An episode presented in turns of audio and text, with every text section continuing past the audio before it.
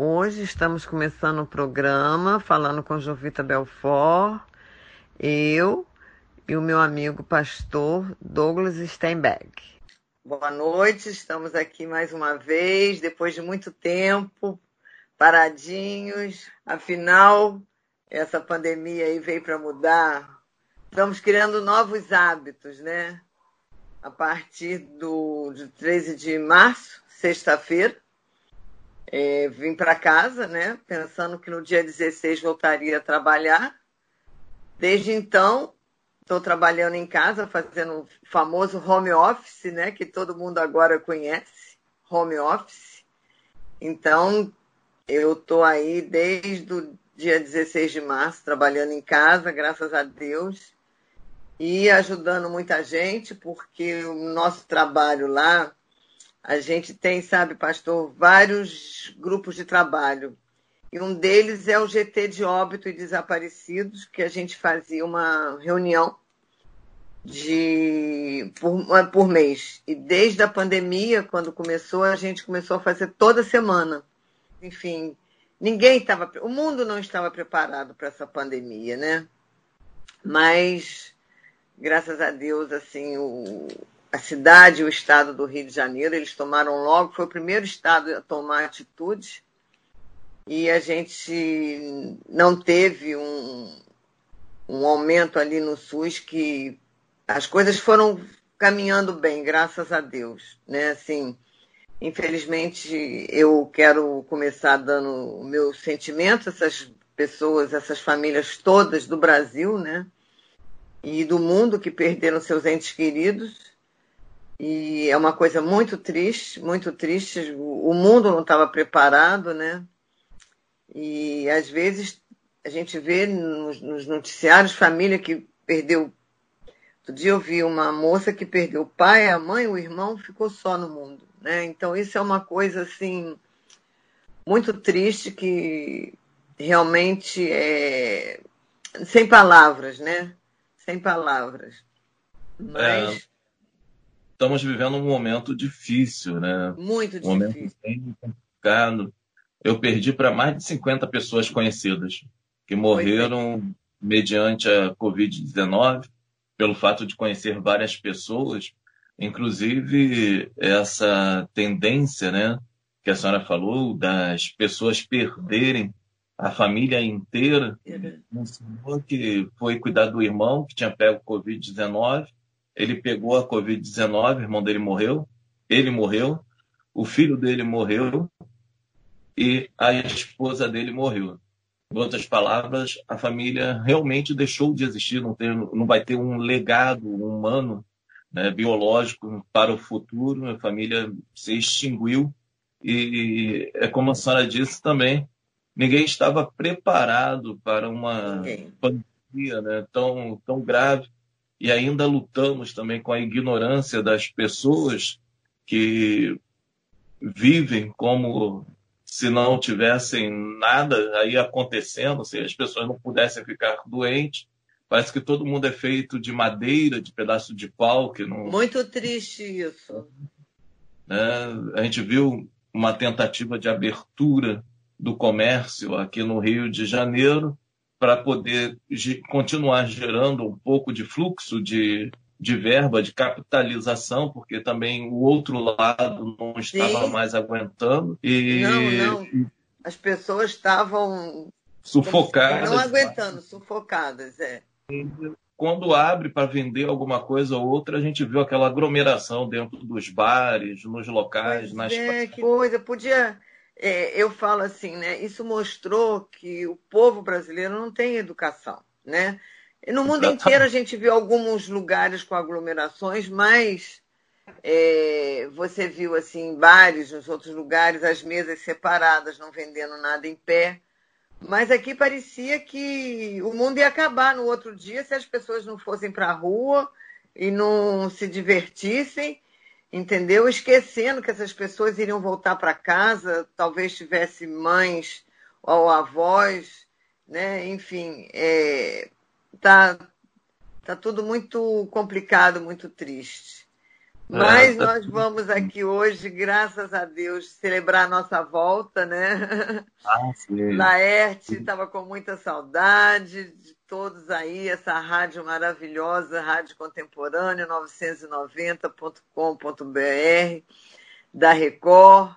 E quero agradecer a todos que me acolheram e esperar esse tempo, né? Meu programa tem apoio do Bispo João Mendes, que realmente é uma pessoa que não só um ser humano maravilhoso, mas sempre apoiador da causa dos desaparecidos, deu esse espaço, né? Tantas mães que eu já trouxe aqui, é, tantas, enfim, é, qualquer dia eu faço um memorando, né, de tudo que já se passou aí nesses anos aqui nessa rádio e eu fico muito feliz de estar voltando, né, podendo fazer esse programa e estar aqui de novo com os meus ouvintes, novos ouvintes, eu espero, né? E hoje vamos falar de um tema que a gente não pode deixar de falar, que dia 30 né, de, de julho foi o Dia Mundial de Enfrentamento ao tráfico de pessoas, né? E esse dia a gente ainda está dentro do, como se diz, da semana, né, do enfrentamento ao tráfico de pessoas, e não podia deixar de falar. E eu fico muito feliz porque o senhor é um estudioso, né? E, e, e o senhor tem uma fala que eu admiro, porque as pessoas pensam que a pessoa, por ser evangélico, por ser protestante, elas são a par do mundo, né? Elas tudo Jesus resolve, não. Até porque na Bíblia diz, né? Faz que eu te ajudarei, né? Jesus em momento nenhum mandou você ficar em casa esperando o milagre cair na sua cabeça. Ele mandou você ir à luta, né? E fazer o seu papel, né? Então, assim, é, eu acho a sua fala muito importante, justamente por ter esse. por fazer esse papel é, não só da pessoa que é evangélica, né? Que atende né, como pastor também, mas esse estudioso né, que dá aulas, que fala do tema com muita propriedade, né? E eu fico feliz do senhor estar aqui. É um tema que é triste. A gente não gostaria de estar falando nele, né? De pensar que a gente tá tá assim, como se diz, falando de um tema, né? Falar, ah, João Vitor, por que, que você escolheu esse tema para voltar? Porque a informação é tudo, né? A gente aqui talvez está salvando uma vida. Se salvar uma vida que esteja escutando esse programa, a gente já está muito feliz, né? Então, assim, eu agradeço muito estar aqui com você hoje e a gente vai falar sobre esse tema espinhoso, mas necessário, né? E principalmente é, em relação a todas essas vítimas, né? de tráfico de pessoas ao longo desses anos. Lembrando que o tráfico de pessoas é o terceiro tráfico no mundo, em questão de lucratividade, né? perdendo para drogas e armas.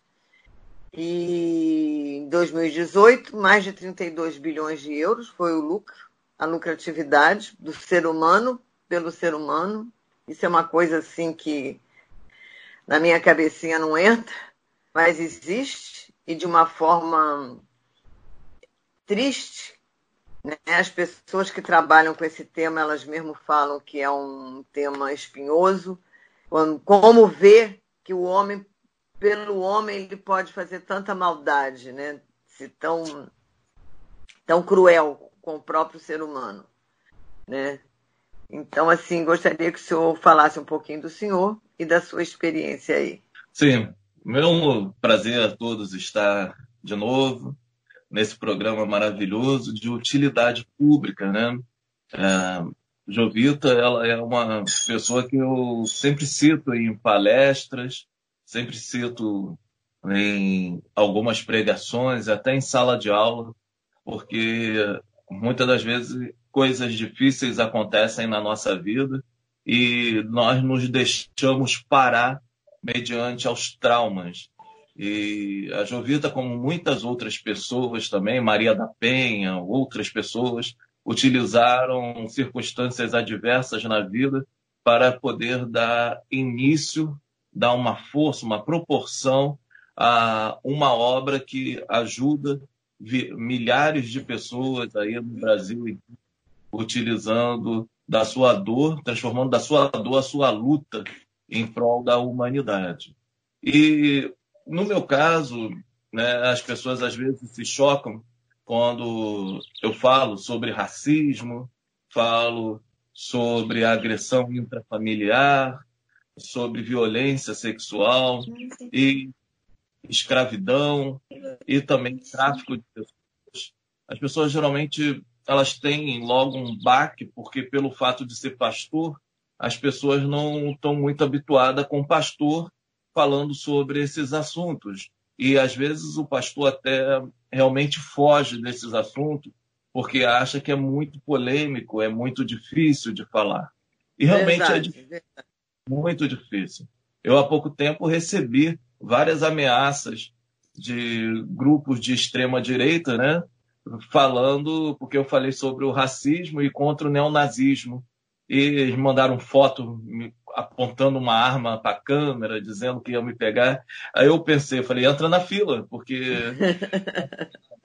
essa situação é uma situação que já se estende ao porque quando a questão do tráfico de pessoas, eu notei o tráfico de pessoas mediante a uma concepção de trabalho missionário.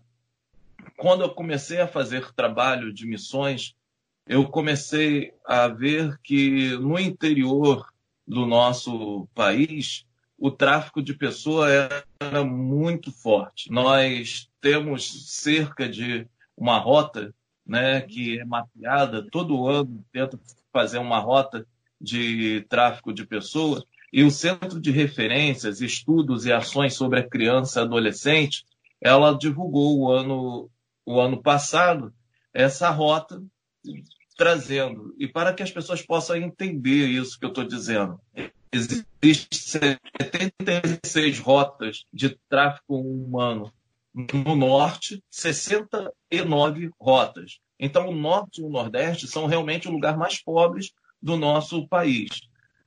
Então, são os lugares que mais têm hoje uma incidência de tráfico de pessoas.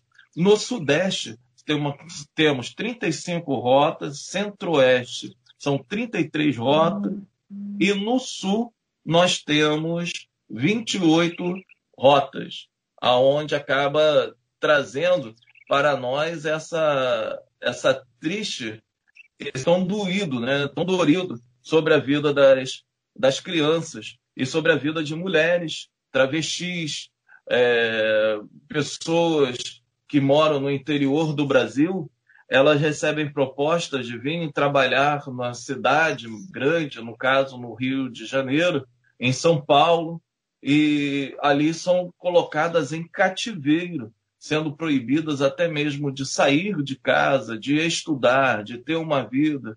Isso é o tráfico humano, isso é o que vem acontecendo no mundo inteiro, não apenas no, no, no Brasil nós Não, podemos. No mundo. No mundo inteiro.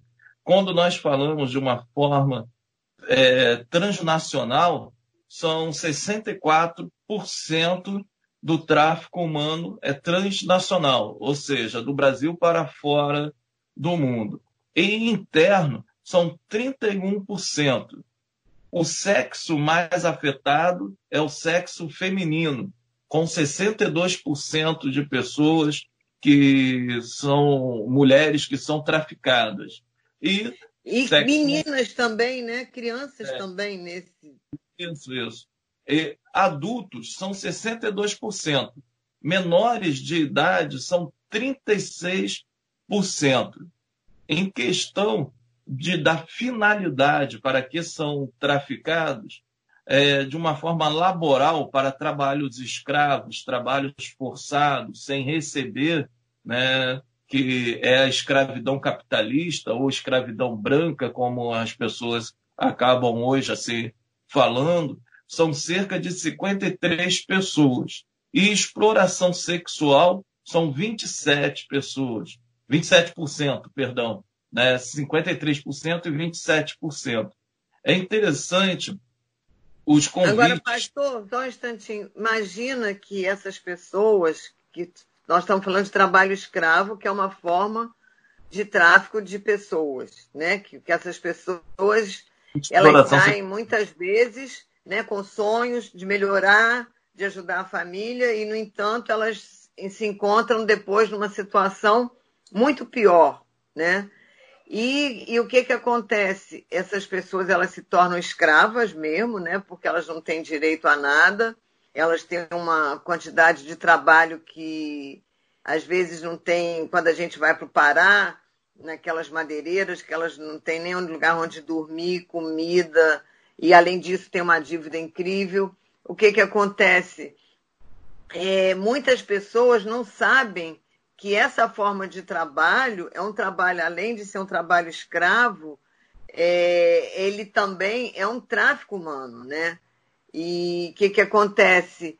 Hoje a gente às vezes é, usa roupas, tênis, outras coisas que vêm de países onde mais existe esse tráfico, que é nos, na, na, nos países asiáticos, principalmente, porque além de muitas pessoas, né, ali os trabalhos eles se tornam praticamente a gente viu aqui essas pastelarias chinesas, porque lá as pessoas estão habituadas, não tem essas leis, não tem esse cuidado.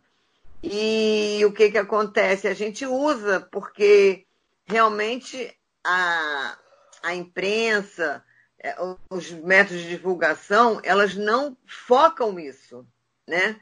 que esse trabalho e que e esse consumo em torno disso, é, a gente, de, de alguma maneira, a gente alimenta essas rotas, né? essas, esses, essas coisas. Né? Tão triste que quando um acampamento, um, como às vezes a gente vê quando a Polícia Federal entra nesses lugares onde tem costureiras e tudo mais, a gente fica assim realmente atordoado, né? Fica, fica bem atordoado, né? Há pouco tempo foi dado né, a, linha de marcas que são envolvidas acerca de trabalhos escravos, pois elas colocam as suas empresas, as suas indústrias em em países onde não tem uma legislação de trabalho e coloca aquelas pessoas para trabalharem. Né? É, e são marcas conhecidas no, no mundo todo. E as pessoas consomem essa, essas marcas. É, aí de extrema responsabilidade minha, né? Quem está falando é Douglas aqui. uma das as marcas mais conhecidas, né? Nós vimos a Zara, que ela é uma grande loja de, de, de roupas. Ela foi punida por trabalhos escravos muitas vezes, recebeu processo em 2011, 2014, 2015, 2017 e todas as vezes lutou para tentar manter a sua linha de produção de roupas em um regime totalmente análogo à escravidão. E as pessoas compram, porque é uma roupa, é uma marca famosíssima. Aqui no Brasil, às vezes, a, a pessoa não, não tem a, a, a coisa, mas é uma marca. É, tem a própria Apple, a HP e a Dell também, aonde tiveram né, é, fábricas é, chamada Foxconn. É, na China, as empresas mantêm seus funcionários em condições de risco, com exposição a produtos químicos, e são obrigados a assinar um termo de contrato onde está escrito uma cláusula que eles não irão se suicidar. porque eles ficam trabalhando constantemente, o índice de suicídio é muito grande e eles assinam um coisa que dizendo que eles não vão se suicidar ali. Aqui no Brasil, né, teve também algumas empresas né, que receberam também é, foram identificadas de manter trabalhadores em condições análogas à escravidão em Iporã, no interior do Paraná. Foram as seguintes marcas: Sadia, Perdigão, Batavo, LG, Brasil Foods. Então, mantinha os funcionários sem, sem direito, recebendo menos do que um salário mínimo. Às vezes as pessoas pensam que isso não, não funciona, né, que isso não existe, mas isso existe muito. Eu fui missionário no interior do Brasil e a média de salário no interior do Brasil é de meio salário mínimo. É, eu, eu, fui, eu fui professora, né? E na minha época, muitos anos atrás, também as professoras no Nordeste, elas não ganhavam assim, não chegavam nem meio salário mínimo. Exato. no interior, essas professoras que têm que andar para que não tem nem condução para chegar, né? Enfim, na, no, no, principalmente em cano, nos campos, né? Enfim, a gente ainda tem muito que andar, né? E agora a gente tem também, além do, do trabalho escravo, né? A gente tem aí também esse trabalho sexual, né, que envolve mulheres que são sequestradas, crianças que são sequestradas, né, essa exploração é, sexual, também. o tráfico de órgãos, né, que as é, pessoas não, não acreditam. Tráfico, tráfico de órgãos, quando você fala, pensa que é historinha. Né? Não, remoção e... de órgãos é tratamento forçado. São cerca de 7% das pessoas que são traficadas essas pessoas são destinadas para tirar os órgãos dela, mediante a dificuldade que tem nas filas de transplante no mundo inteiro. Então, essas pessoas são tiradas dos pais, geralmente são crianças ou adolescentes, que, exemplo, chega ao Nordeste e compra uma criança. As pessoas parecem, ah, mas isso não existe. Existe. Se é só você andar lá, tu vê como é fácil comprar uma criança leva para é, não, um outro... precisa de ir no Nordeste, Pô. não. No Sul, Sudeste, Centro-Oeste, é, no, no, Brasil inteiro você tem isso. O índice no Sudeste ele é um, um pouco um pouco menor nesse nesse nessa nessa questão, né? A pessoa geralmente as ONGs chamam, né? Quando se fala da geografia na era digital do tráfico humano, nós chamamos de açougue humano aonde as pessoas acabam é, comprando pessoas no mundo no mundo inteiro.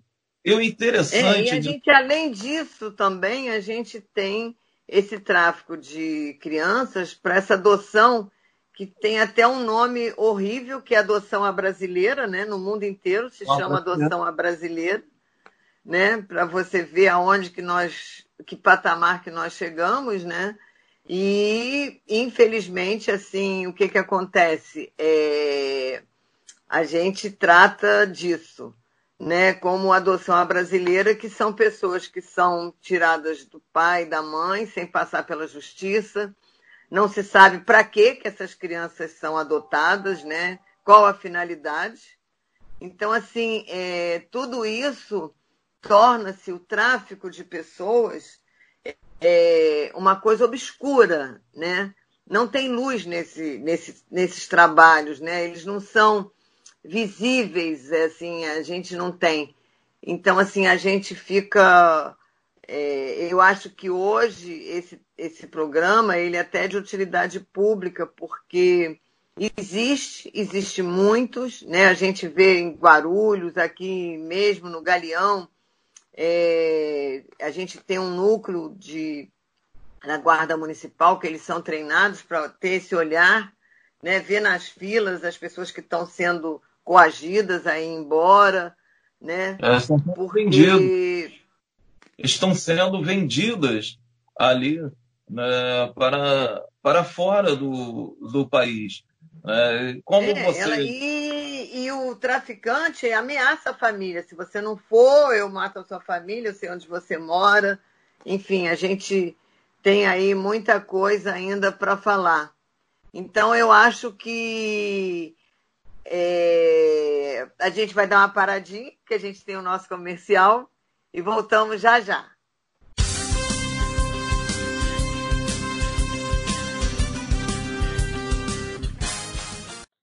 Bom, voltando, iniciando aqui, depois do nosso break, estava com saudade, mas estamos aqui novamente com o nosso convidado de hoje, Douglas, o pastor, o professor, e eu fico muito feliz de estar aqui de novo. E como nós estávamos falando, né, que eu acho que esse programa hoje até é de utilidade pública, porque as pessoas não gostam de falar, né? Igual não gostam de falar da morte como se ninguém fosse morrer, né? E é isso que eu acho que o Brasil precisa, de falar das realidades, né?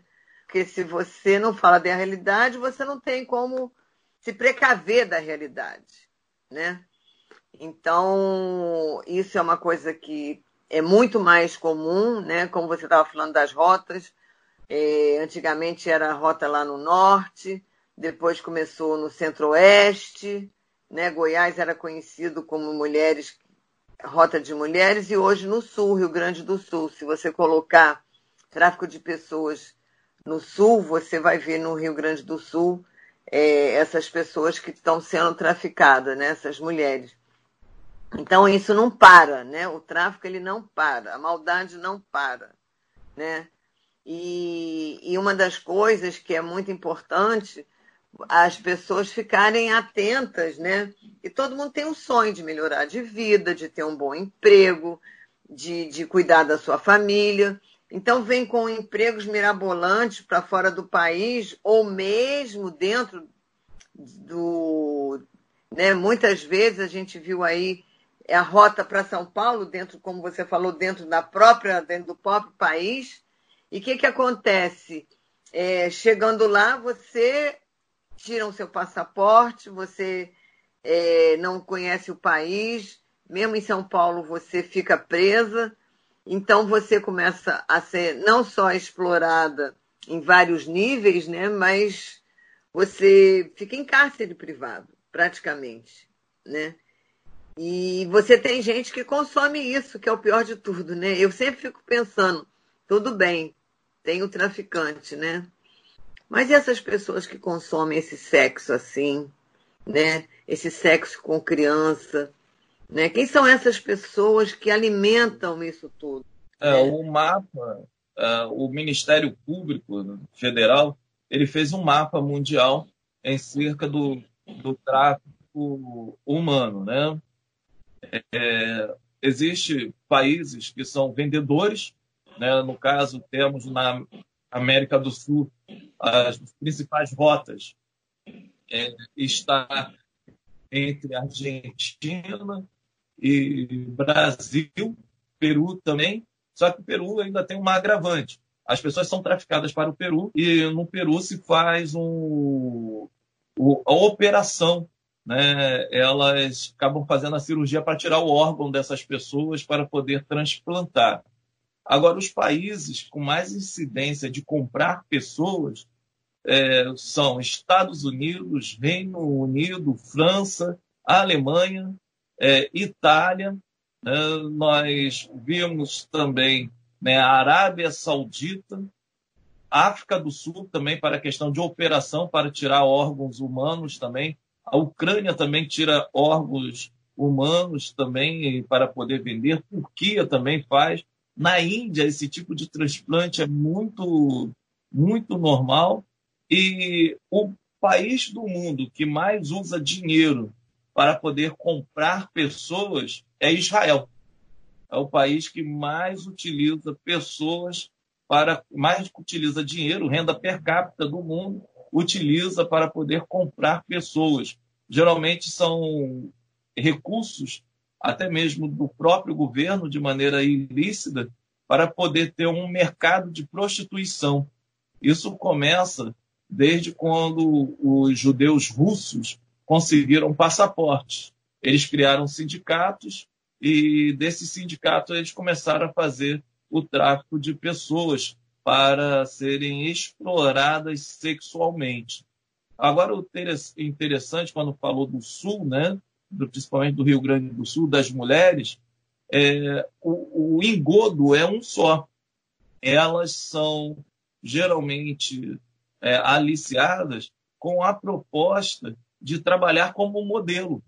Sim, então, sim, são. Elas... De, principalmente depois do boom da Gisela Bündchen, né? O, as mulheres do Sul ficaram, é, como se diz, e são bonitas mesmo, né? É um tipo. É um padrão internacional de beleza, né? Aquele padrão onde que vende, a pessoa tem aquela característica, ah, esse daí sim, não é comercial. Sim, sim, sim, ela, sim. Ela tem um padrão comercial, magras, altas, brancas, é. olhos claros.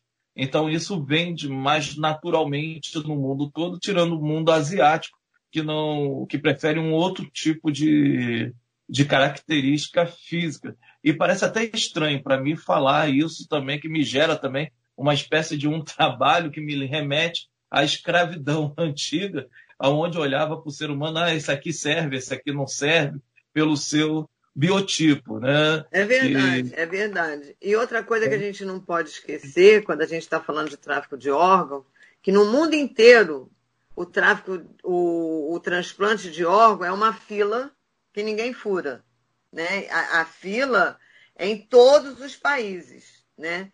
Então, se eu estou precisando de um coração, de um bebê, e, e, esse coração, eu não estou na, eu, eu entro na fila em décimo lugar e de repente eu consigo um transplante, eu, essa família sabe que ela está comprando um órgão de um bebê que foi morto para dar esse coração, né? Então, assim, é... eu já vi filmes sobre isso, né? É... aqui no Brasil existe esse tipo de berçário que fica esperando. Né? Ano passado na, a gente fez um seminário na Emerge, né, que é a Escola Superior de Magistratura do Rio de Janeiro, com Polícia Federal, é, defensor público, juízes, enfim.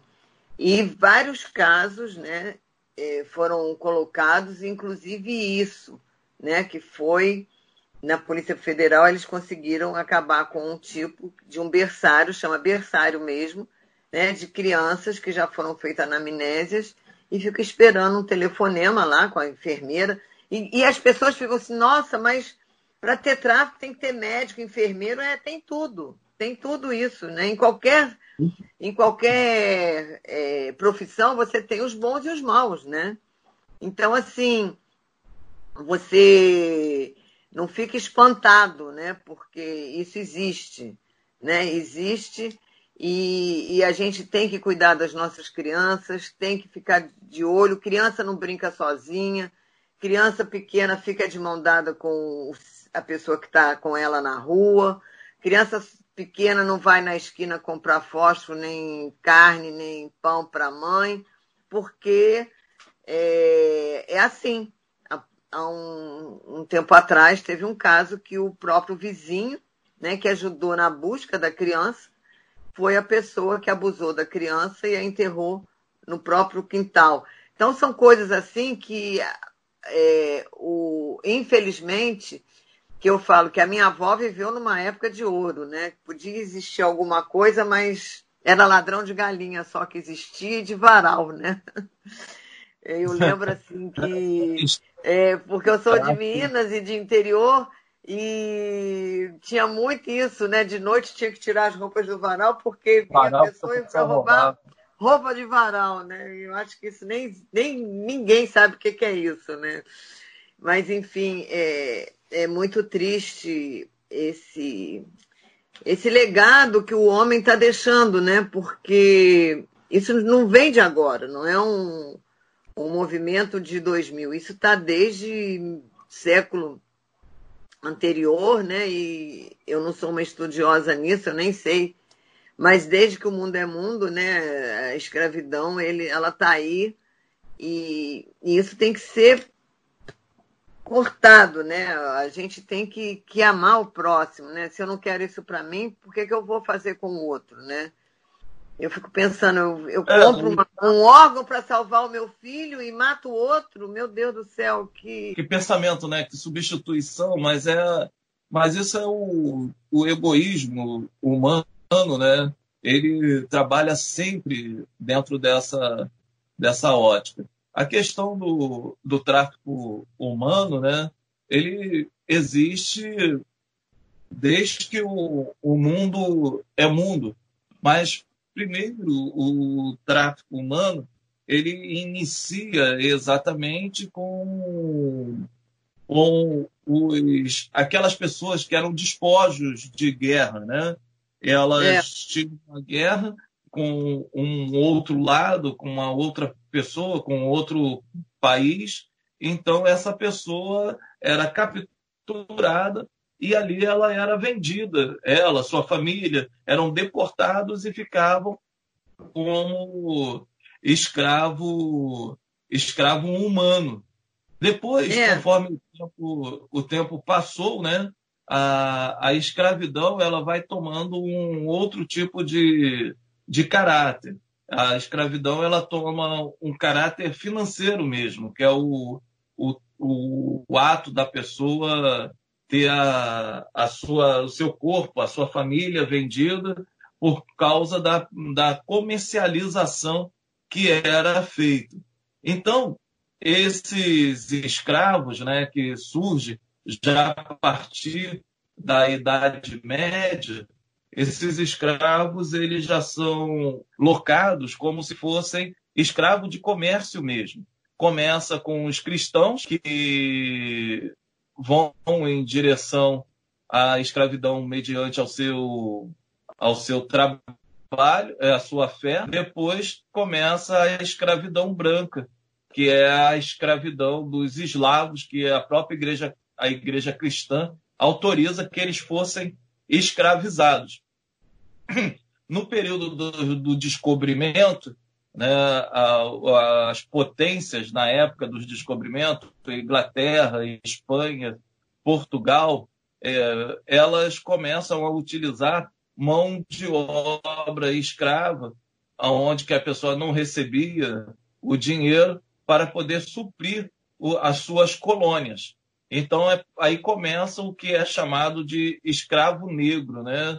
Da, de pegar a população africana e tirá-la do país, tirar a sua cultura, tirar os seus nomes, tirar tudo e levar elas para outro país. E então, dessa maneira, começa a escravidão se tornar um mercado natural.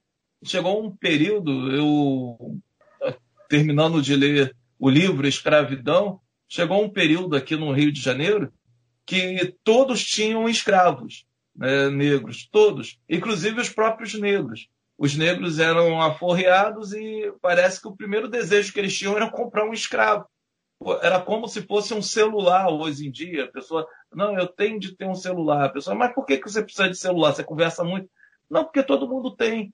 Né? É, era dessa maneira. Então, os mais pobres compravam os escravos é, mais velhos, doentes, né? mais né? rejeitados, e cuidavam deles só para ter um um escravo. No século XIX, essa ideia começa a ser combatida mediante a, a leis que tentam impedir o, o, a rota de escravos né, pelo Atlântico, e mas, contudo, a escravidão permanece durante algum tempo. Se nós formos ver o caso de Portugal, Brasil e Portugal, Portugal foi o primeiro, um dos primeiros países que chegou na África e foi o último a sair. Ele saiu é. de lá expulso, né? Por foi causa difícil, da. difícil, né? Largar, né? Foi difícil, porque é, é uma coisa muito lucrativa. Tanto... É, e, e hoje, a gente trazendo isso para hoje, continua a mesma coisa, né? É, continua a mesma coisa. Agora, é, eu acho assim que a gente tem que enfrentar mesmo, tem que falar sobre isso, tem que ter mais luz, né, mais conscientização pública, né? O que, que eu acho que é conscientização pública? Não só o nome já diz conscientização pública, né? Mas o que, que seria isso? As pessoas ficarem sabendo mesmo, prestarem atenção, falarem isso dentro de casa, não, não achar que isso é uma coisa assim, não, não vamos falar porque pode acontecer na minha vida, né? Não, muito pelo contrário, quanto mais você falar, menos vai acontecer na sua vida, né? As pessoas vão ficar esclarecidas, né? Nessa questão, principalmente nesses sonhos, né? De jogar futebol como se fosse muito fácil e para um país que você fosse ser modelo, fosse ser muito fácil. E nada Não. é muito fácil. Eu né? lembro. Ninguém consegue já um trabalho já ganhando. Não. Né? Isso eu lembro existe. Quando eu, era, quando eu era mais novo, né? É, tinha o Pride, né? Que eu treinava, lutava direto e, e era um, um desejo né, dos lutadores do Brasil, que uh, o pessoal começou a ser garimpado aqui. O próprio Vitor foi garimpado cedinho né, para ir lutar fora. E isso se tornou uma, uma referência também para as pessoas. É, eu cheguei a receber alguns convites também para lutar fora do, do Brasil na, na época. O meu pai, muito receoso, não autorizou. Ele falou: não, não, não vai não. E depois a gente ficou sabendo, não da, da pessoa que me convidou, até que eu ia para o Japão também, é, mas as pessoas que, algumas pessoas que foram, elas foram vítimas de tráfico humano. Chegaram é. no local, foram os garotos foram obrigados a trabalhar se prostituindo, é, eles eram drogados, pegaram um documento. Meu Deus. É. Pessoas... Primeira coisa que eles fazem é drogar, né?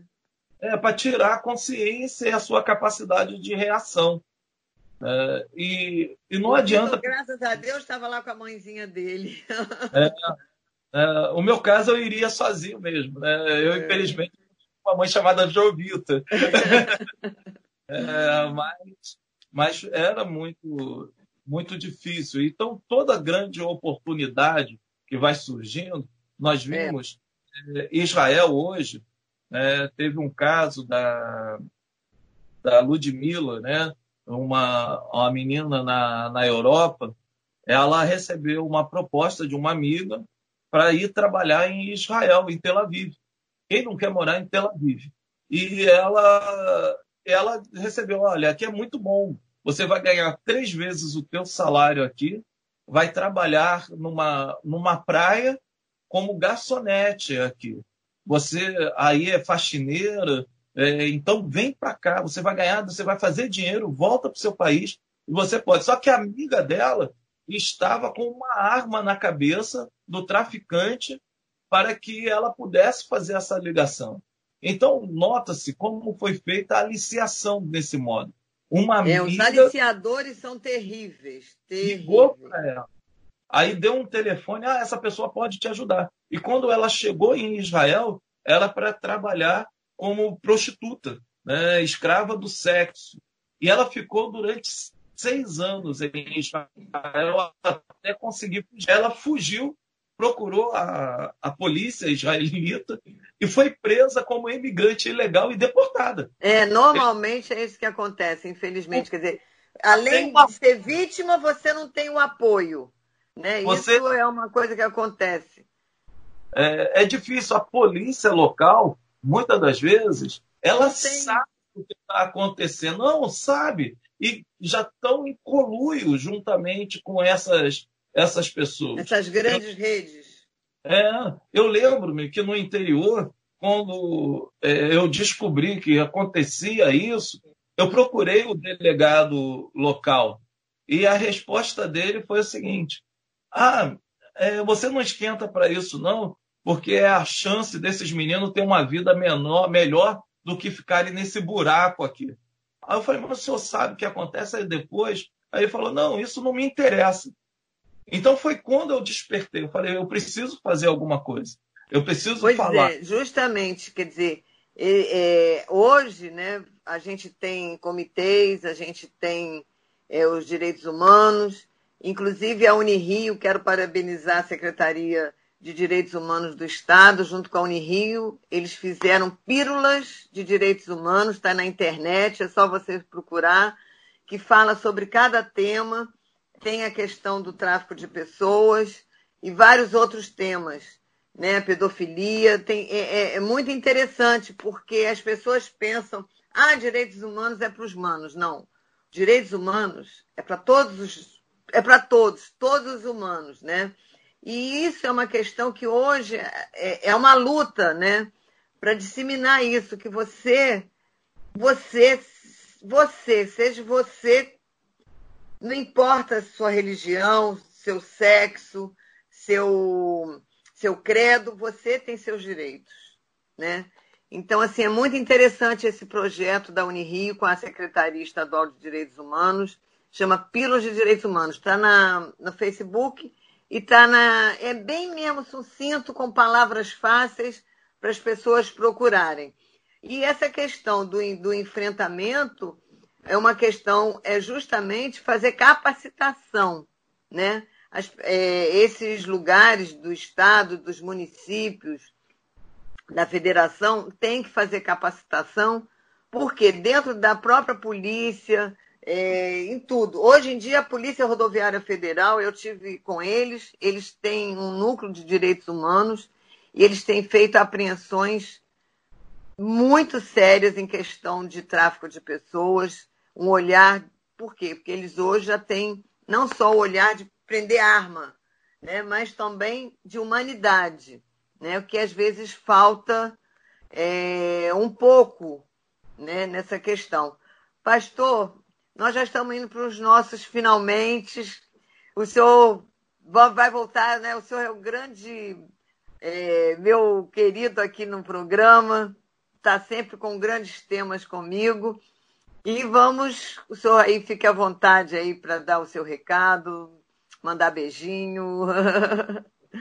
É, Enfim, eu, daqui a pouquinho estamos terminando. O tempo passa rápido, né? Daqui a pouquinho já fizemos uma hora aí de programa. É rápido, ainda mais um assunto tão, é, tão prolífero, né? e é, ficou tanta coisa para falar ainda, né? Da adoção. A gente é. teria de falar coisa, né? Desaparecidos. Desaparecimento, que é. é. o berço, né? Tudo começa ali com o desaparecimento, né? É, e acaba deixando sempre. É bom que os, o assunto nunca, nunca é esgotado, né? É, tem a parte 1, 2, 3, 4, 5.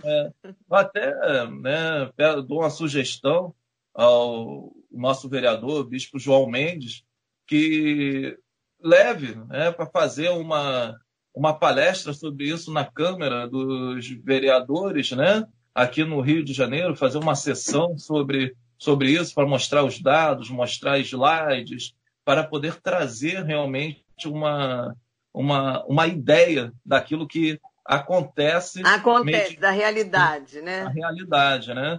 E algo, então, manda ele... seus beijinhos aí, seus agradecimentos. É. Eu quero mandar um beijo para minha família, né, meus filhos, para as pessoas que estão assistindo, para o, a Anistia Internacional de Direitos Humanos, que muito tem feito aí, mediante. É e eu queria deixar uma palavra de consolo para todas as pessoas que estão sofrendo mediante ao Covid-19 e que Deus, apesar de autorizar, deixar as coisas ruins acontecerem em nossas vidas, Ele nunca nos abandona. Ele sempre está e estará aos nossos lados. É Deus é verdade. é se pode se segurar e confiar nele, porque ele estará com, com você. Cuidado com a internet, falando de tráficos humanos, aumentou o índice de aliciamento na pandemia pela internet, Sim. dados esses dias. Então, cuidado, jovens. Cuidado, mulheres também, com, pro, tentando procurar namorados, maridos e acabar caindo no engodo deles. Eu agradeço é, aí. Mais uma vez, eu agradeço muito aí a sua presença. Agradeço muito os meus ouvintes, espero que vocês tenham gostado, apesar do tema ser denso, né? Estamos voltando. Sábado que vem estou de volta com o Bispo João Mendes. E agradeço muito vocês que ficaram aqui comigo. Voltando, né, Laerte, meu querido? E estamos junto aí, entendeu? para a gente realmente trazer esclarecimento para a população. E quero deixar de todo o meu coração, assim, mais uma vez, o meu sentimento a todas essas vítimas, todos esses familiares. E espero, assim, em breve a vacina, é, que nós possamos ter esse alento, né? Porque realmente é, não é brincadeira, né? Não é brincadeira. Essa pandemia é uma coisa muito séria. É, você tendo que sair, tome essa precaução, use máscara, né? Enfim, muito obrigada e até sábado que vem, gente. Eu estou muito, muito feliz. Agradeci muito a Deus. Até sábado e fiquem aí com o Bispo João Mendes um minuto com ele. Tchau. Minuto de Fé com o Bispo João Mendes de Jesus.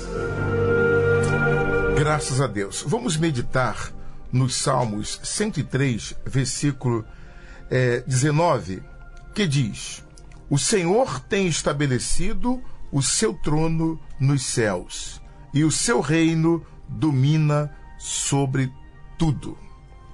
Olha que, que bênção.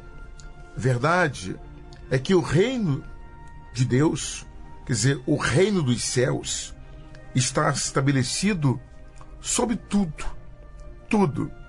Vivemos no reino de Deus. Existe uma diferença entre o reino de Deus e o reino de céu, dos céus. Quando nós nos convertemos, entregamos nossas vidas para o Senhor Jesus e buscamos viver dentro da sua obediência, estamos vivendo no reino dos céus, no reino de Deus.